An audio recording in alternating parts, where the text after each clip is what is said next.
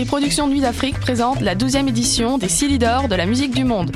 Les Silidor, unique distinction musicale qui souligne le talent des artistes de la musique du monde, vous invitent à découvrir 36 groupes de musique du monde. Dans le cadre de ces concerts vitrines gratuits, venez voter pour vos artistes coup de cœur tous les mardis et mercredis jusqu'au 11 avril au club Balatou. Les Silidor, le prix du public qui fait grandir le monde. Pour plus d'informations, www.silidor.com. Du 21 février au 3 mars, les rendez-vous Québec Cinéma sont de retour. Au programme, la place des femmes dans le monde du cinéma, la représentation autochtone à l'écran, des leçons de cinéma avec Patrick Huard et Robin Aubert, du hockey avec David Bocage, un cabaret avec Jean-Sébastien Girard, un concert de Donzel et à la Claire ensemble, et plus encore sur québeccinéma.ca. Du 21 février au 3 mars, les rendez-vous Québec Cinéma, une présentation d'Hydro-Québec en collaboration avec Radio-Canada.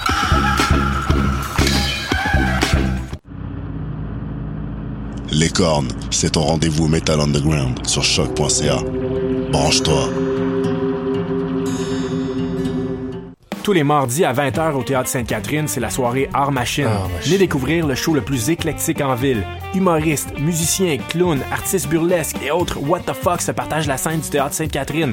Venez vivre avant de mourir. le tout est accompagné du house band The Firing Squad. 10 prix régulier, 7 prix étudiant. Le Théâtre Sainte-Catherine est situé au 264 Sainte-Catherine-Est, à deux pas du métro Berry-UQAM. Les portes trouvent à 19h30, show 20h. Ah, machine! Voyage au bout de la nuit, c'est ton émission d'ambiance nocturne sur le Nightlife Underground montréalais. Découvertes musicales, chroniques culturelles et idées de sortie pour divertir tes nuits urbaines. Voyage au bout de la nuit, c'est l'émission nocturne de choc.ca.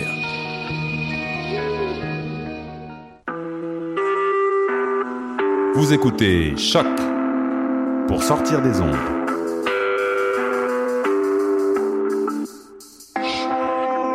Podcast, musique, découverte. Sur choc.ca. La musique au rendez-vous.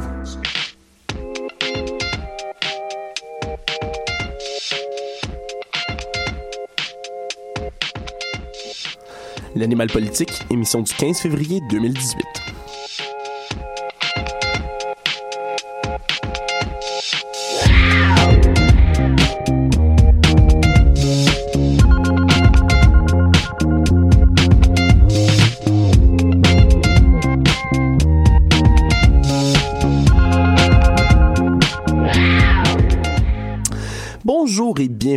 Et messieurs, chers auditeurs, sur les ondes de choc.ca pour l'animal politique. Ici Alexandre Moranville, votre animateur, comme à l'habitude, et je suis rejoint dans les studios par euh, certains de mes collaborateurs. Euh, on a des petites absentés, des, des petits absents aujourd'hui. On leur ça- pardonne, là. Mais on leur pardonne. Ouais, c'est encore drôle. Ça ne nous empêchera pas hein, de prendre encore plus de temps. On a d'ailleurs les deux plus grands bavards du studio sont ici, soit. Félix Lemieux et Hey, Félix allô? Penneau. Salut. Des. Nous avons également Audrey, qui est toujours là à la politique internationale, comme à son habitude. Bonjour Audrey. Et la fabuleuse Catherine Charon derrière la vitre, qui est également euh, DJ Catskills, maintenant qui va mettre euh, la belle musique pour vous aujourd'hui à l'émission. Bienvenue à tous. Donc aujourd'hui, en l'absence de Cybelle pour sa chronique de santé, Ouais. eh bien, tu as l'honneur de commencer euh, C'est- moi qui lance le bal, hein. Euh, Alors toi, ta lune de miel éducative. Ah, Comment ça se passe ça- encore? Est-ce que crois- ça dure toujours? Bah, tu crois pas si bien dire, Alex. Ça dure toujours. Ça se passe bien. Euh, les chroniqueurs s'égosent sur l'éducation. Les politiciens en parlent. La politique de réussite éducative de Sébastien Prou est déjà en marche. Les investissements en éducation sont nombreux. Alors, non, vraiment, là, il y a des choses à dire en éducation ces temps-ci. Je capote. Mais Puis justement. nouvelles, ça. Ben oui, absolument. Puis euh, justement, la semaine dernière, Alex, euh, j'avais survolé euh, euh, quelques annonces là, qui avaient été faites dans l'actualité, euh, autant au niveau universitaire. Hein, je avais parlé de la démission de Lise Bissonnette du, du conseil d'administration de l'UQAM. Autant qu'au niveau primaire, là, j'avais mentionné qu'il y avait des problèmes de violence euh, des enfants envers les professeurs puis d'autres employés de l'éducation euh, dans les écoles plus primaires, justement. Euh, Euh, Puis là, ben, je vais te dresser un petit tableau encore de plusieurs choses qui ont retenu mon attention euh, cette semaine. Mais est-ce que le fait que Gabriel Nadeau-Dubois soit là deux hommes en or, est-ce que ça compte, ça? Est-ce que tu vas ben, nous en parler? Ben absolument. Genre, je- Puis, euh, puis c'était justement pourquoi il est allé, c'est pour défendre la promesse électorale de Québec solidaire, hein, qui était de la promesse qui était de retirer le financement public des écoles privées graduellement sur une période de quatre ans s'ils sont élus. Euh, bon, là, je rappelle que le but de cette mesure-là, c'est d'annexer les écoles privées qui dépendent du financement gouvernemental pour réduire la disparité entre les étudiants du public régulier puis ceux du privé qui ont droit, ben, notamment à tous les, gros problèmes qu'on critique en ce moment dans l'éducation, comme des belles écoles, des bons programmes. Puis en plus, ces écoles privées-là filtrent les bons étudiants des mauvais avec des examens d'entrée pour laisser, euh, puis là je le dis un peu grossièrement, mais les élèves qui ont plus de misère à réussir ou qui n'ont pas les moyens d'aller au privé, euh, on les laisse dans le régulier ceux-là. Donc c'est ça, c'est à ça que Québec solidaire veut s'attaquer. Et j'en avais un peu parlé la semaine dernière, là, comme quoi ça avait été plus ou moins bien reçu par euh, par les médias. Mais là où il y a beaucoup de gens qui ont tiqué, en fait, Alex, c'est que la disparité est pas complètement euh, est pas complètement réduite par le, le fait d'abolir le financement public des écoles privées. Hein? On peut admettre que c'est déjà un bon départ pour changer le système qu'on qualifie entre guillemets de, à trois vitesses, euh, puis qu'on critique à, à- à tous les niveaux, là, autant au gouvernement que dans le milieu de l'enseignement. Mais Patrick Lagacé a bien souligné euh, euh, que ça c'est pas la solution miracle ça justement d'enlever les écoles privées ou en tout cas d'en enlever une grande partie parce qu'il a dit à Gabriel Nadeau-Dubois et là je cite quand tu auras des enfants choisis bien ton quartier parce que c'est parce que les écoles publiques c'est une loterie. Alors, euh, Je pense que là-dessus, il a entièrement raison. Aussi, Mhm, on mhm. oublie que euh, c'est pas toujours euh, près de chez toi les bonnes écoles. Parce Non, que c'est pas toutes les mêmes écoles. Toutes, pas toutes les écoles publiques sont au même niveau, disons-le. Et puis il y a un gros facteur justement dans la qualité des écoles publiques dans un quartier, euh, c'est le, le milieu socio-économique dans lequel ce quartier-là se trouve, parce qu'on on peut être persuadé qu'une école publique euh, dans une, tu sais, dans une, une banlieue d'une classe moyenne assez enrichie va être très différente d'une école publique qu'on pourrait retrouver à Parc Extension au Montréal-Nord, tu sais. Euh, et euh, ben c'est c'est mais de, malgré effectivement ce point-là, tu sais, réduire les inégalités des milieux à l'école, euh, c'est un peu ce que la réduction du financement public des écoles privées veut faire, mais c'est aussi un des objectifs et roulement de tambour de la politique de réussite éducative de Sébastien Prou. Par bleu, je ne l'avais pas vu venir Non, hein, quand même, quand même. Elle est de retour. Oh, elle est de retour plus que jamais parce que le budget libéral en éducation, il sert beaucoup cette politique-là cette année. Hein, juste avant les élections, ça tombe bien. On parlait de, il y a quelques semaines de, de centaines de millions. Je pense que c'est 740, hein, le chiffre qui avait été réinvesti. 740 millions. Ouais, qui avait été réinvesti dans la, la construction des écoles, mais on pourrait parler de milliards dans les prochaines années qui vont être réinvestis. Euh, comme quoi, ça servirait même Québec solidaire, hein, que les libéraux investissent enfin dans le système d'éducation publique. Euh, Puis ça, ça te m'amène à te parler, Alex, du contenu d'un volet récent de la politique de réussite éducative qui est réservé aux enfants de 0 à 8 ans. Et ça, ça s'appelle Tout pour nos enfants. Puis là, parlant des plus jeunes, justement, mais euh, j'ai entendu qu'on Mhm. augmentait le coût des garderies, par contre. Oui, le gouvernement il a indexé le coût moyen des CPE, les centres de la petite enfance, qui est, euh, ben, on le rappelle déjà, ajusté au salaire par année des personnes qui payent pour avoir ce service-là. Donc, si t'envoies ton enfant euh, à- dans une garderie qui est un centre de la petite enfance, ben tu payes en fonction de ton revenu moyen. Euh, donc, ça peut être jusqu'à 7 dollars par jour ou jusqu'à 13 dollars par jour, quelque chose comme ça. C'est un, un range assez assez large, mais euh, c'est ça. Eux, ils ont décidé d'indexer ce prix-là. Euh, fait que ça augmente à peu près de 30 sous par jour euh, le prix pour envoyer son enfant en CPE. Puis ça, c'est assez précarisant, puis ça peut réduire les chances que les gens des milieux défavorisés envoient leurs enfants dans les garderies, même si tu reçois ton crédit d'impôt avant de payer les frais. Mais ça, c'est un moins. Mais tout pour nos enfants, par contre, c'est un plus. C'est deux mesures qui, qui se contrebalancent d'une certaine manière, parce que le gouvernement parle d'investir 1,4 milliard sur 6 ans pour les 0 à 8 ans. Euh, le but de tout cet argent-là, c'est notamment d'augmenter le nombre de maternelles 4 ans dans les écoles au Québec parce que Oui, c'est ça, pour qu'ils puissent rentrer plus jeunes. Exact, exact. Puis c'est très important dans les milieux défavorisés parce que ça permet de repérer plus tôt s'il y a des facteurs de vulnérabilité chez les enfants. Les facteurs de vulnérabilité, c'est les choses qui feraient que durant leurs premières années de vie, ils ont pas été peut-être assez stimulés ou qui ont eu des problèmes, tu sais, dans leur milieu immédiat, qui ont fait qu'ils sont peut-être pas au même niveau que les autres enfants, comme, euh, tu sais, des, des parents qui les laissaient seuls à la maison ou des affaires comme ça, tu sais, qui Ouais. font qu'ils ont peut-être été moins stimulés. Euh, petite parenthèse là-dessus d'ailleurs, Alex, sais-tu quel parti politique a fait comme promesse de rendre la maternelle 4 ans obligatoire partout au Québec durant son mandat s'il est élu? Je vais jouer à Sherlock Holmes, Félix. En, tentant, en voyant ton sourire narquois Non, dans le studio hein? que nos auditeurs ne peuvent peut-être pas voir. Euh, je vais dire la CAQ. Ouais, exact. Ben oui, la CAQ. euh, comme quoi, euh, bon, plus ça change, plus c'est pareil, comme on dit, hein, parce que bon, euh, les libéraux, la CAQ, des fois, on parle souvent du même combat dans certains domaines. Euh, donc, euh, le but, c'est d'améliorer le déploiement des maternelles 4 ans, mais on veut aussi augmenter le nombre de livres disponibles dans les écoles pour favoriser la lecture, quoique bon, ça prend pas juste des livres pour faire de la lecture, ça prend du temps aussi. Puis euh, bon, on va y mettre euh, on va mettre au point aussi des façons de mieux informer puis outiller les parents sur les problèmes de leurs enfants si les enfants ont des problèmes de comportement ou des problèmes d'apprentissage pour que eux aussi puissent travailler de concert avec l'école pour les aider. Un bien beau programme. Ouais, hein? Et tout ça, ben, à sept mois des élections. Effectivement, euh, on peut on peut pas dire le contraire. Ça s'en vient, hein, mais il reste des promesses électorales à faire, autant pour Québec solidaire que le Parti québécois, qui en ont annoncé, ben, en tout cas, qui vont en annoncer pas mal d'autres plutôt. Félix? Non, non, ok, tu voulais dire de quoi? Non, ok, tu faisais juste euh, être cramponné à ton mic. Euh, Exactement. Je trouve que c'est relativement peu de temps euh, Ben, d'ici les élections pour les promesses qui s'en viennent, surtout pour réaliser. Là, Ouais. c'est un défi de plus Ben, pour le Parti libéral pas là, pouvoir- de, de les faire, C'est les, c'est- c'est les promesses. difficile, c'est difficile de discerner. Tu sais, nous autres, on est très sarcastique avec l'année électorale, toujours, surtout. Oh, oui. ben, Mais c'est un vrai défi, c'est un vrai défi de la part un- des partis. mais- Ça doit être Mais c'est- immensément mais c'est un- compliqué. mais c'est un vrai défi aussi, dans le sens où euh, comment te départager quand t'es euh, quand, quand t'es là, t'es un électeur, hein, tu veux Qu'est-ce qui est de l'opportunisme qu'est-ce qui est- électoral et qu'est-ce qui est de l'est pas? l'opportunisme, qu'est-ce qui ne l'est pas? Euh, c'est un vrai nid de vipère euh, à démystifier tout ça, c'est bien spécial. Sinon autre chose dans l'actualité, euh, Félix? Mm, euh, ben, il y a un article dans le Devoir euh, qui est paru récemment qui nous apprenait que les élèves qu'on qualifie de surdoués, ça, ça veut dire des élèves, euh, ben, en psycho, là, ça veut dire que c'est des élèves qui ont une douance, qui est un phénomène euh, psychologique qui se traduit notamment par le fait qu'on a un QI de 120 et plus. Ouf, le QI. Ouais, ouais, ben, Oh. c'est ça. Pour ce que ça vaut. Mais on remarque souvent que les enfants qui ont une douance apprennent des trucs, euh, tu sais, pour le fun, vraiment rapidement, comme, mettons, euh, faire le cube Rubik très, très rapidement à 5 ans, genre. Puis, euh, que Je suis toujours pas capable. Ouais, c'est ça, mais qui. Ça s'apprend, ça s'apprend relativement bien, par contre. Ouais, ouais, quand même. On Mais c'est une fois que tu connais la technique, mais eux, c'est souvent, ils font, ils font juste le comprendre par réflexe. Ils n'ont pas besoin qu'on leur enseigne une genre de routine. Mais c'est surtout que ils apprennent des choses très rapidement et ils les maîtrisent pour s'en lasser très rapidement aussi par après.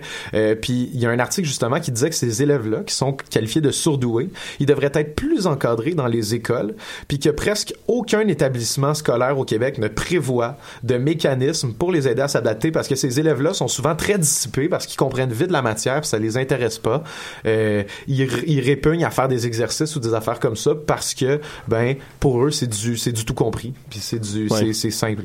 Et en plus bon la douance vient souvent de pair avec le TDAH ce qui justifierait de plus belle qu'on devrait peut-être euh, ben qu'il y aurait matière à se pencher sur le phénomène mais on s'entend c'est pas ce genre de problème là qu'on va retrouver en primeur sur les plateformes électorales des partis comme on mentionnait plus tôt Non, mais ça fait réfléchir Absolument. quand même à Ouais. long terme. Merci beaucoup, Félix. plaisir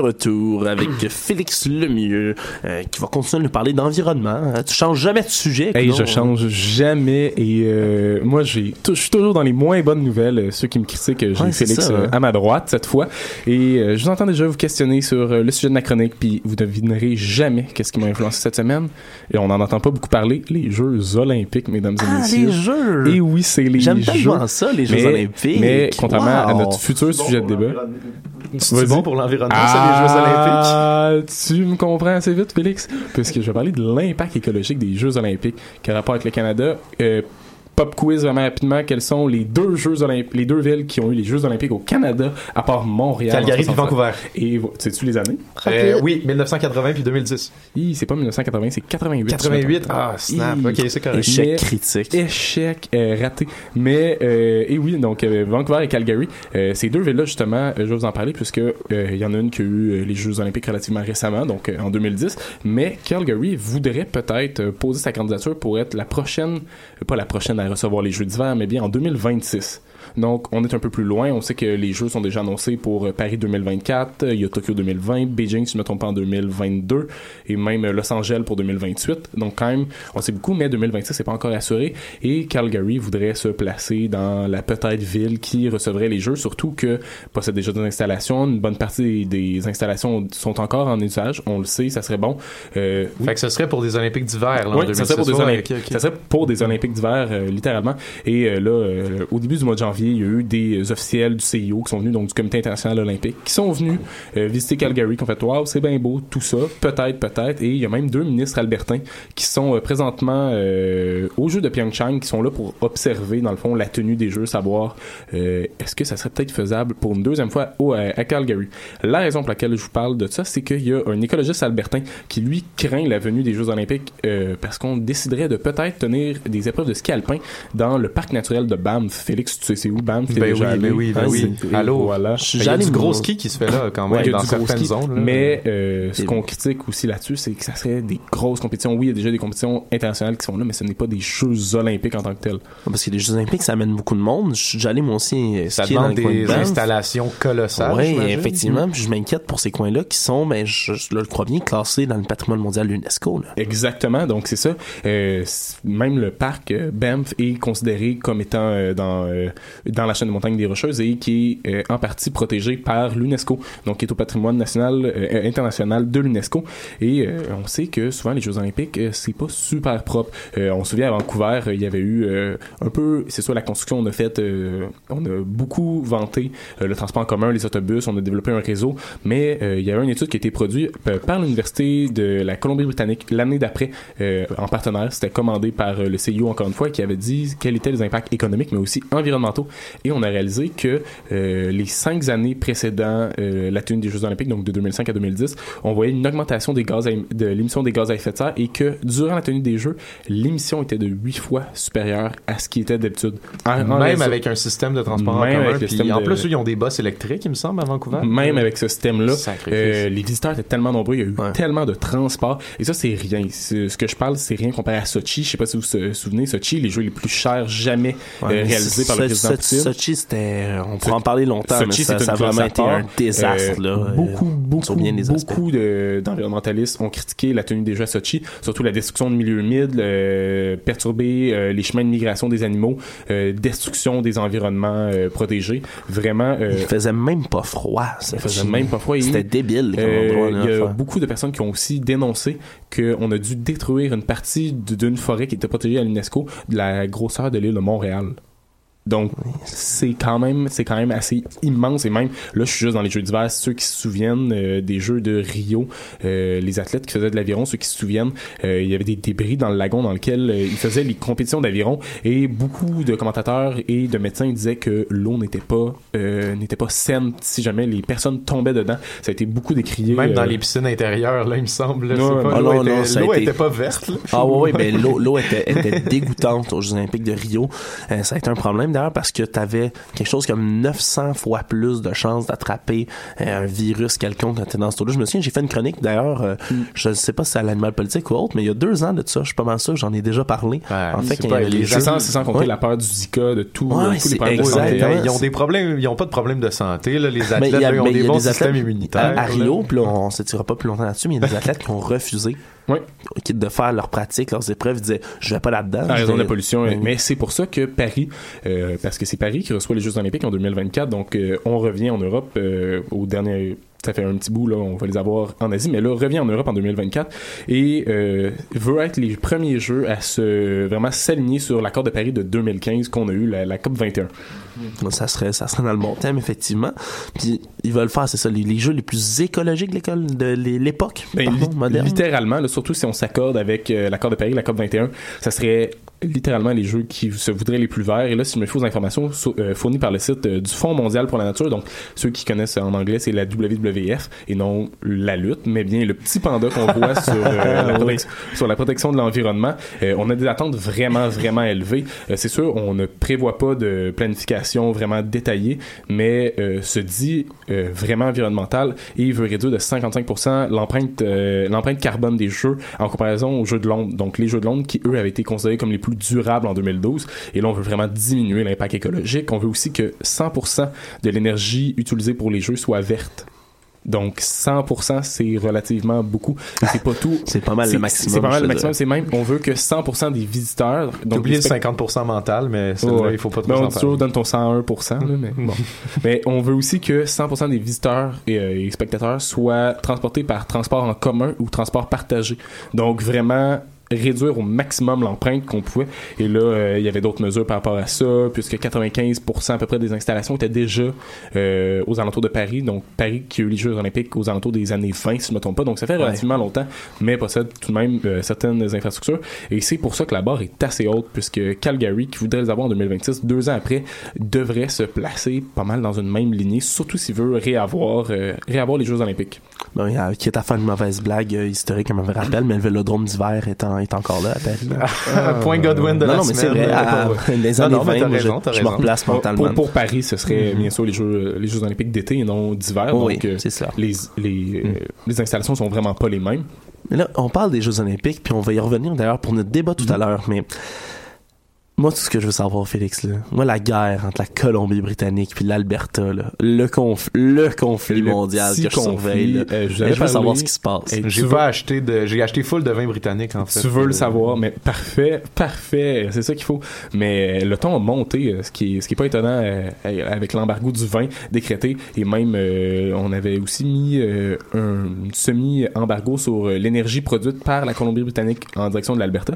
Mais là, le ton, le ton monte cette semaine quand le, ministre Jim Carr, qui est le ministre fédéral des Ressources naturelles, a menacé à demi-mot, donc a essayé d'être semi-gentil, mais l'était pas a dit au gouvernement de la Colombie-Britannique que le projet de pipeline allait arriver peu importe, et qui n'accepterait aucune opposition au projet. Euh, on n'a pas eu de commentaire de la part de la ministre McKenna, du moins de ce que moi j'ai cherché. Je n'ai rien vu de la part de notre ministre fédéral de l'Environnement. Et Justin?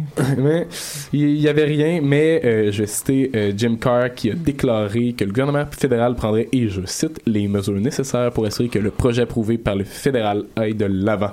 C'est pas digne des menaces du parrain, mais on n'est pas loin. C'est-tu le, le, retour de la crise d'octobre, mais de l'autre côté de l'océan? l'espérons pas. En tout cas, on va voir comment ça se déroule. Continuez à nous garder au courant. On adore euh, cette, euh, cette, cette, situation. Cette, situation, c'est palpitant à suivre tout de même, même si c'est un peu, un peu étrange. Merci beaucoup, Félix. DJ Catu, l'autre côté de la vitre. Qu'est-ce que tu as pour nous pour cette pause musicale? Ben, moi, j'aimerais ça faire une petite blague par rapport à la chronique qui vient de se terminer. Puis je pense que tout le monde devrait mettre de l'eau dans son vin. Voilà, c'est fait.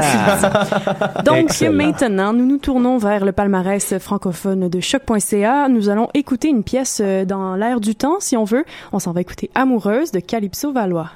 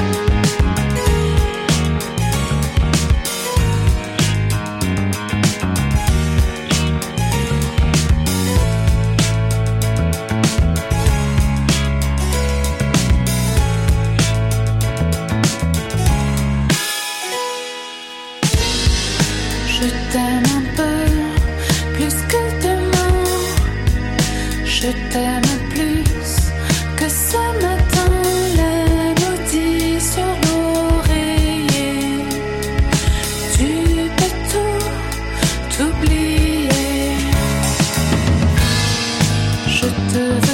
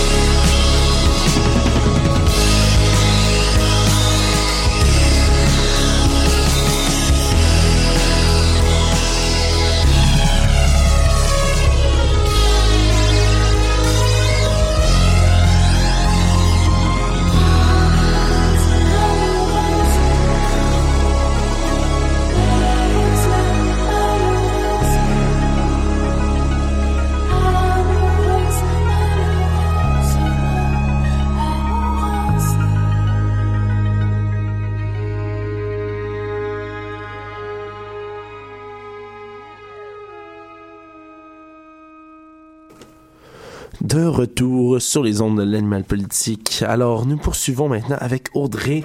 Euh, la semaine dernière, les affaires internationales, c'est la politique d'exportation de, matériel militaire canadien qui était au centre des débats, notamment aux Philippines, avec la vente d'hélicoptères de combat du Canada. Hein, aux Philippines, euh, il y a des choses à en parler là-bas. Il y a des choses qui se passent là-bas. Alors, en effet, un gros contrat vient d'être annulé entre les deux pays.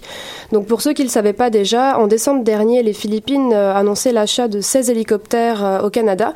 Alors, c'est un contrat quand même vraiment coûteux qui s'élevait à 233 millions de dollars américains. Alors, euh, je suis pas très douée en conversion, mais il me semble que ça fait à peu près 300 euh, millions de dollars canadiens, quelque chose comme ça. Euh, donc c'est quand même pas négligeable pour les, les finances euh, du Canada. Alors pour euh, donner plus d'explications concernant les hélicoptères de, de, la vente, c'est en fait des hélicoptères multifonctions Bell 412 EPI pour les connaisseurs. Parce que moi je ne connais pas ça. je connais les hélicoptères Mes préférés. J'en ai un dans ma chambre.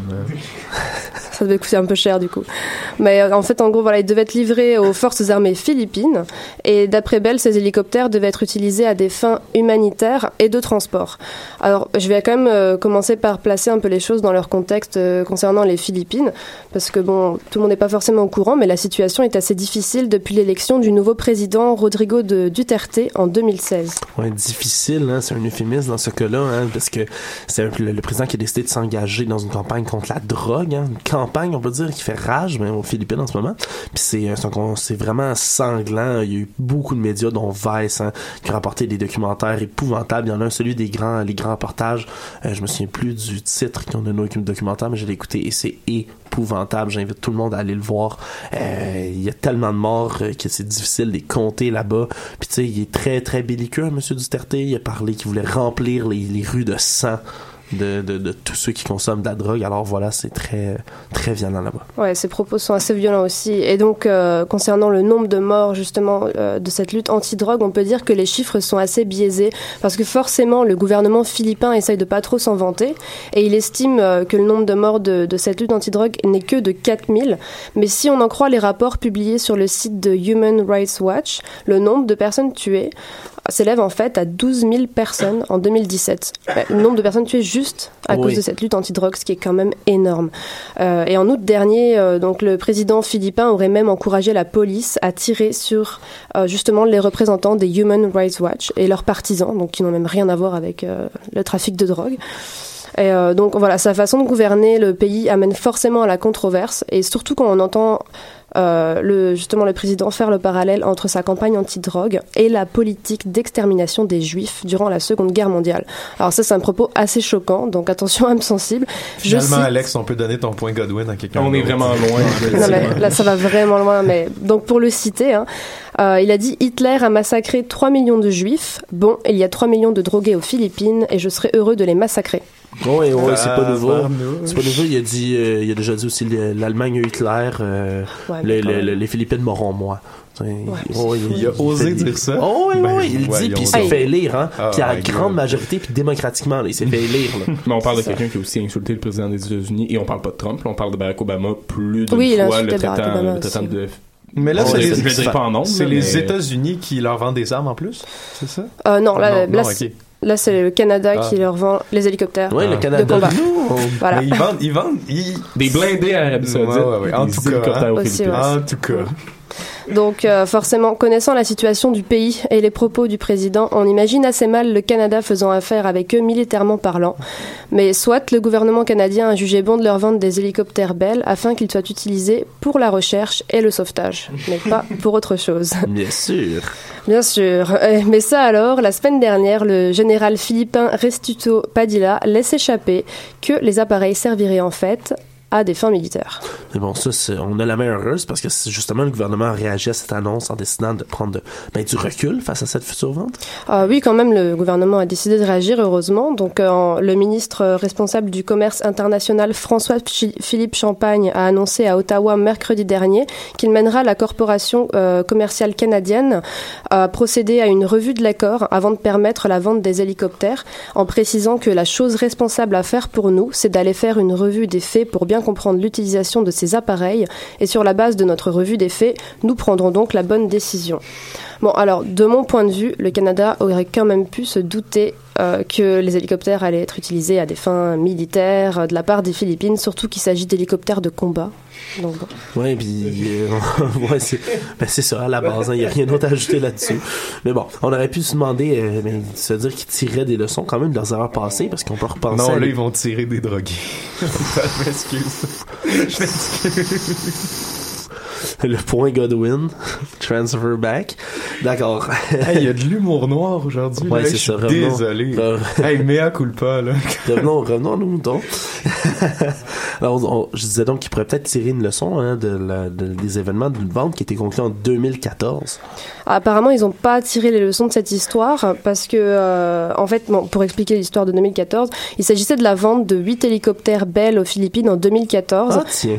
Et voilà, c'est ça, de nouveau les, les mêmes hélicoptères Et il y a une controverse concernant cette vente euh, qui a vu le jour en mai dernier, euh, donc euh, trois ans après, quand la coalition internationale pour les droits de l'homme aux Philippines, qui est basée au Canada, a écrit à la ministre des Affaires étrangères Chrystia Freeland en lui demandant si les huit hélicoptères vendus en 2014 avaient été utilisés dans des raids aériens qui auraient pris pour cible des civils. Donc pour en revenir au contrat de cette année, en fait, euh, que le Canada avait décidé de mettre en suspens la semaine dernière, il y a eu un nouveau rebondissement dans cette affaire. La décision du gouvernement canadien d'ordonner une révision euh, de cette entente a tellement énervé le président Rodrigo Duterte qu'il a ordonné l'annulation du contrat en réponse au Canada. Donc euh, en gros, ah, vous comptez réfléchir, ah ben nous, on annule tout. Donc, en plus d'annuler l'entente, le président philippin en rajoute une couche en déclarant qu'il coulait de source que les hélicoptères allaient servir à achever les rebelles et les terroristes, en faisant référence aux rebelles musulmans et terroristes du sud du pays. Et donc, pour euh, le citer une fois de plus, il a aussi précisé, euh, enfin bon, ça c'est juste pour la- le petit fun fact, hein, il s'est juste vanté d'avoir déjà jeté des gens du haut de ses hélicoptères, donc des hélicoptères canadiens. euh, Wow. Mais bon, après, il a ajouté que utiliser des appareils Bell 412 EPI seulement pour des opérations de sauvetage des troupes ou de rapatriement de soldats tombés au combat est une proposition cinglée. Donc, toujours euh, pour le citer avec ses propos euh, vraiment euh, très intelligents. Enfin, forcément, l'annulation de cette entente enlève une épine du pied du gouvernement canadien qui savait pas vraiment comment réagir. Mais écoutez, moi, au moins, je l'écoute, puis il a le mérite d'être honnête, puis de pas se cacher la tête dans le sable. Lui, il achetait des hélicoptères pour tirer sur des gens, mais le Canada se disait que c'était probablement pour des opérations de sauvetage. Je veux dire, je sais pas qui joue plus à l'autruche ici, mais je suis presque plus choqué par la- l'attitude du, ministère des Affaires étrangères du Canada là-dessus. Honnêtement, moi, ça me choque beaucoup. J'étais pas même pas au courant de tout ça, ce que tu m'apprends. Mais là, si on est tous d'accord pour conclure, ben, que la collaboration avec le régime de Duterte au niveau armement militaire, ben, ça contribue pas à une belle image du Canada, vraiment. On peut se demander si, ben, si l'annulation de ce contrat est une bonne ou une mauvaise nouvelle. Ah, c'est une question à se poser en effet, et c'est ce qu'a fait le devoir au député David Lametti, qui a réagi au nom du gouvernement. en- et mais par contre, il a quand même refusé de dire s'il fallait se réjouir que le Canada ne contribue pas à muscler l'arsenal du président Duterte, ou s'il fallait juste être déçu pour l'entreprise Bell, qui compte quand même 900 employés et qui venait de perdre un contrat. Euh, de plus, le nouveau parti démocratique a aussi fait valoir que cet épisode vient à nouveau mettre en relief la nécessité de resserrer les lois en matière d'exportation, ce, que vise en fait à faire le projet de loi C47. Alors en fait, ça c'est un projet qui euh, est censé modifier la loi sur les licences d'exportation et d'importation et le code criminel sur le commerce des armes donc euh, du Canada à l'international. Alors, de mon point de vue, cet accord euh, annulé euh, manque pas de soulever des questions au sujet des véritables objectifs du gouvernement philippin et surtout au sujet du rôle du Canada dans l'armement d'un régime accusé de nombreuses viola- violations des droits de la personne, puisqu'on se doute bien quand même que ces hélicoptères euh, d'une telle envergure n'allaient pas servir uniquement à des opérations de sauvetage. Bon, eh bien, oui, c'est ça. Ben, Vraiment pas, ne pas faire l'autruche pour le, gouver- le gouvernement canadien, c'est la meilleure solution à court terme. Merci beaucoup, Audrey. De rien. Alors, c'est tout ce qui va. C'est notre. Pardonnez-moi, pardon. Notre émission va se conclure là-dessus. Ce sera une version plus allégée aujourd'hui en raison du manque de collaborateurs. Merci d'avoir été des nôtres. Je remercie les deux Félix, Félix Mieux, Félix Penneau, Audrey avec nous, Catherine Charon, c'est Alexandre Moranville. Merci bien.